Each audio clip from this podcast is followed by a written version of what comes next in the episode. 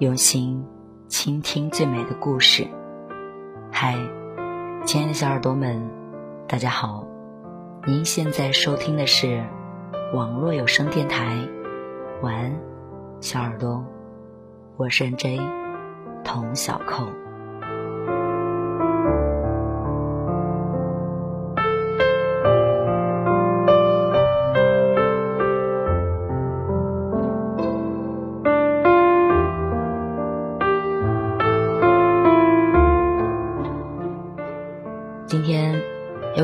分享公众号“温书先生”里的一篇文字：沈梦辰自曝分手的原因，多少感情毁在这一点。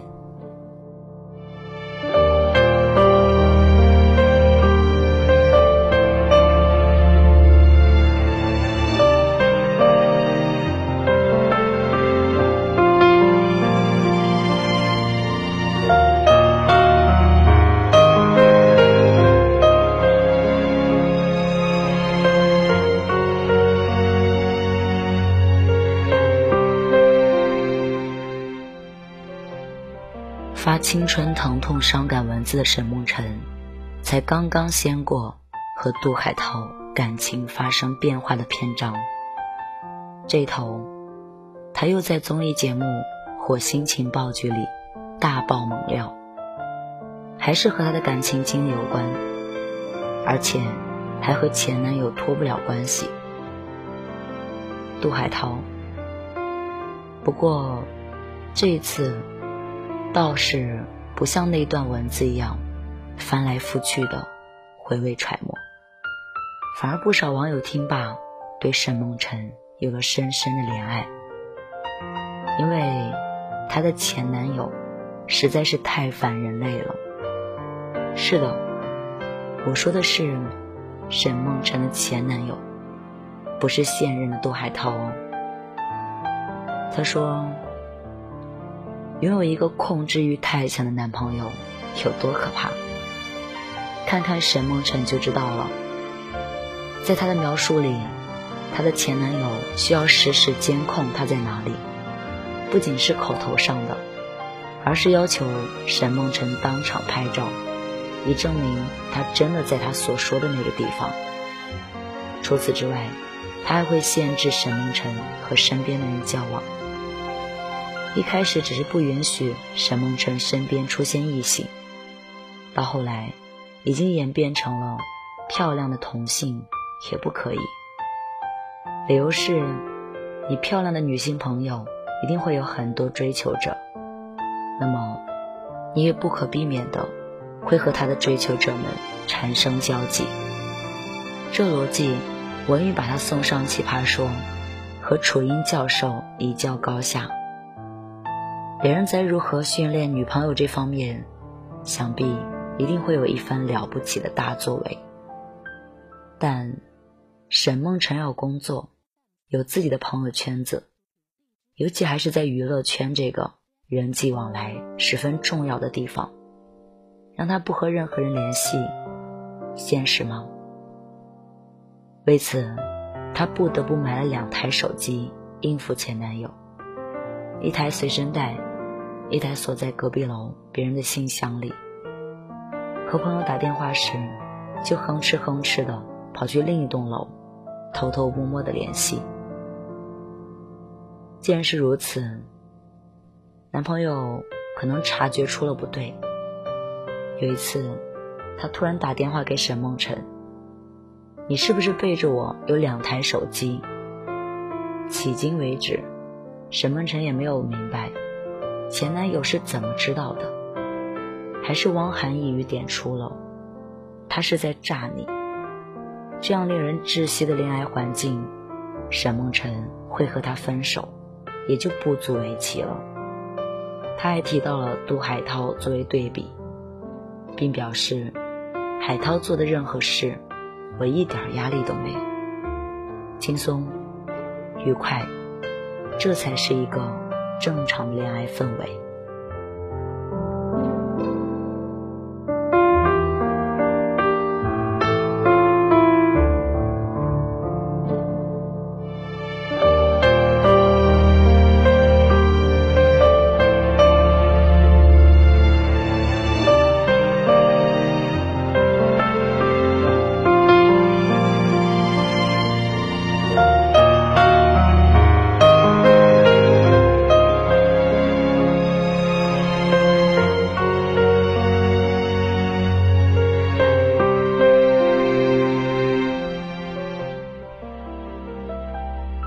一段健康的亲密关系，无疑是建立在双方互相理解的基础上。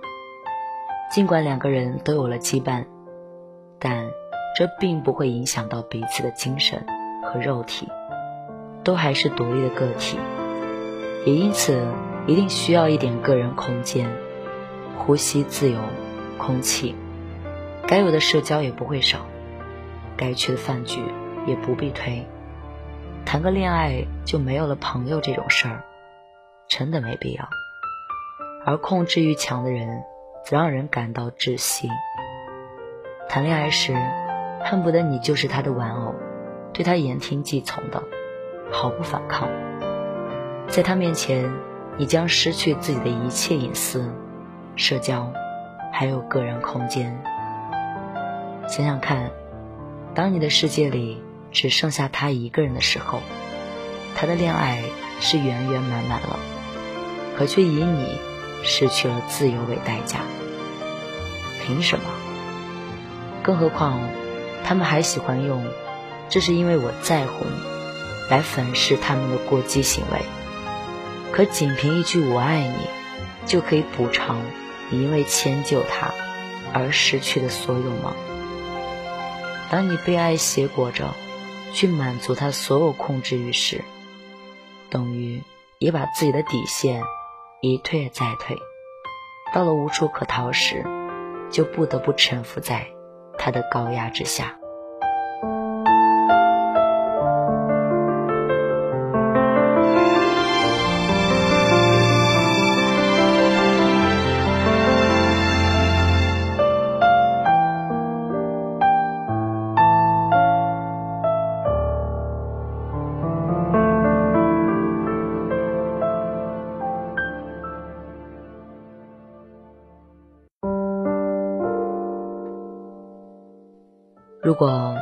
你以为臣服就能换来和平，那想必是把现实美化的太过头了。事实上，控制欲是永远得不到满足的，因为人只要活在世上，每一天都会多出一些新的意外。但凡有一点点没能顺遂控制狂的意愿，谁又能想得到会发生什么事呢？有一些极端的控制欲，甚至会以爱之名干出伤害对方的事情。比如，已经遭遇不幸事件的韩国女星具赫拉，她的悲剧就起源于前男友。她的前男友和沈梦辰的前男友一样，都喜欢限制他们和男性好友的自由来往。具赫拉曾经公开表示，只要有男性和我靠近。男朋友就会变得很疯狂。她其实多次要求分手，可男友总是会拿出两人的亲密视频做威胁。为此，她不得不一次次的妥协男友。一次，具赫拉与经纪人一起同圈内一位颇为照顾她的娱乐人士吃了饭，担心男友知道以后会误会，具赫拉最开始是选择了隐瞒的。谁也没能想到，男友会通过经纪人来查看她的行踪。得知具赫拉和其他男性一起吃了晚饭，男友不惜在凌晨醉酒状态下闯进了具赫拉的家。尽管同屋还有别人在，男友依旧用脚踢向了她，并质问道：“这个时候你还睡得着？”在这之后，两人发生了口角。居赫拉气急之下推了男友一把，男友则索性抓起她的头发，把她的头往门板上撞。为了自卫，居赫拉也还了手，但男女体型之间的差距，想也能想到。居赫拉捞不着好，直到同住的后辈听到声响赶来，两人的争执才告一段落。男友最后离开时，更是撂下狠话。我要毁了你的演艺生涯，反正我也没有什么好失去的。没过多久，男友就给韩国狗仔媒体递社爆料，称具赫拉家暴了他。一时之间，韩国论坛一片哗然。毕竟，男性被女性家暴，实属罕见。网友们义愤填膺，随之而来的是对巨赫拉大规模的网暴。本来就有抑郁症的他，因为每天要面对雪片飞来一般的恶评，心里更加的脆弱，多次尝试轻生。后来，她也晒出了自己被男友家暴到子宫出血的诊疗记录，但那些恶语的伤害。已经实实在在的发生过了。她不过是和异性吃了一顿饭，就因为男友疯狂的控制欲，发生到了这种地步。她的一次不妥协、不服从，就可以刺激男友不惜以伤害她为代价，贯彻得不到就毁掉你的恐怖信念。这样的爱情，实在是不要也罢。真正的爱是可以与恋人共情，替恋人着想，哪怕不能做到完全理解，也绝不会像巨赫拉的前男友一样，有病态的伤害行为。充满控制欲的爱情，本质上更像是满足了失控方精神需求的一个外在映射。欲望的产生是假性高位者，更像示弱。控制者为了抚慰自己焦灼与不安，就通过别人对自己的不反抗来找到安全感。所以，他们并非因为爱你才有了控制欲，是先有了控制欲，再借由恋爱关系得到了充分的满足，仗着爱人毫无保留的爱着自己，所以把自己可怕的控制欲都施展在爱人身上。因为知道对方一开始根本舍不得伤害自己，只会选择妥协。到了后来，即使对方成功逃脱，这样的禁锢对以后的恋情展开也会有很大的阴影。恋爱本身就是自由的，太过于亲密，不能呼吸，只会加速关系破裂，于事无补。所以。如果你也曾遇到过这样一个控制欲极强的爱人，不要想着可以因为爱而包容他们，更不要以他是在乎的找借口为他们开脱。与其沉溺于一段病态的关系，干嘛不去谈一场开开心心的恋爱？爱情本身不就是给别人带来快乐吗？所以，别被人。以爱之名禁锢。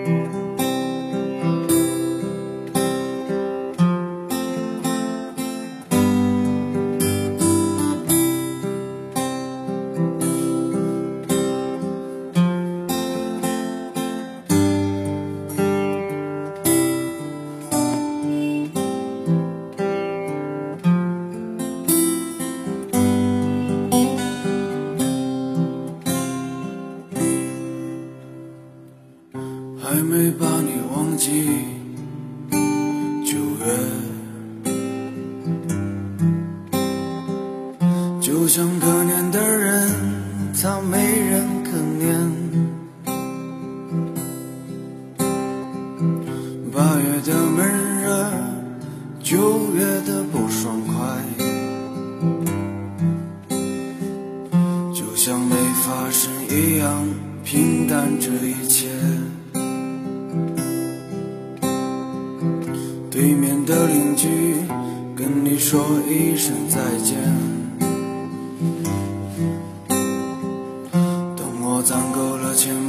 房子回来再见面。生活本该这样，为了家人不顾一切。祝你们幸福，可爱的家人。生活就这样，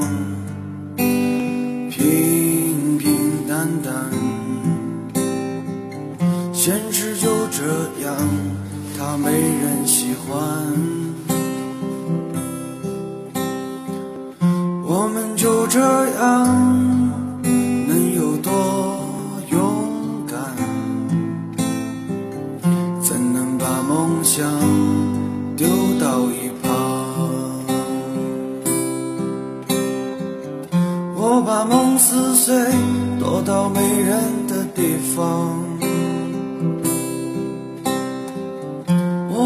社会，让我遍体鳞伤。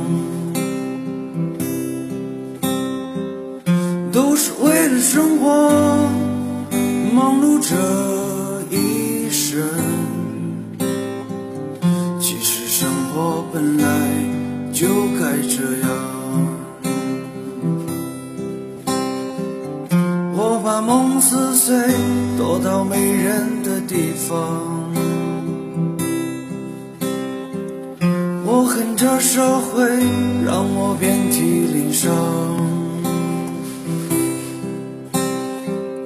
都是为了生活，忙碌这一生。其实生活本来就该这样。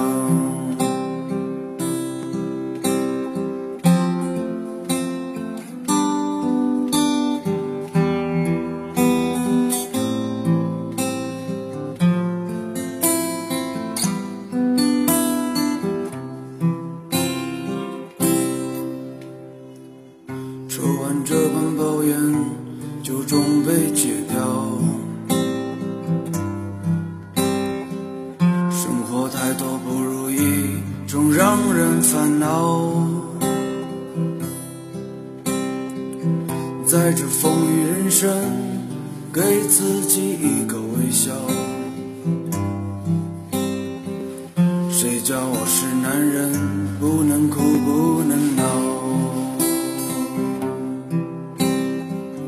生活就这样，平平淡淡。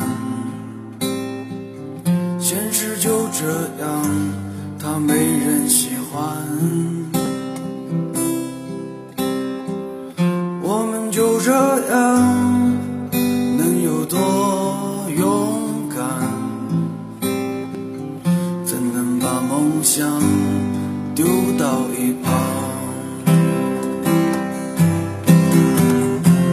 把梦撕碎，躲到没人的地方。我恨这社会，让我遍体鳞伤。都是为了生活，忙碌着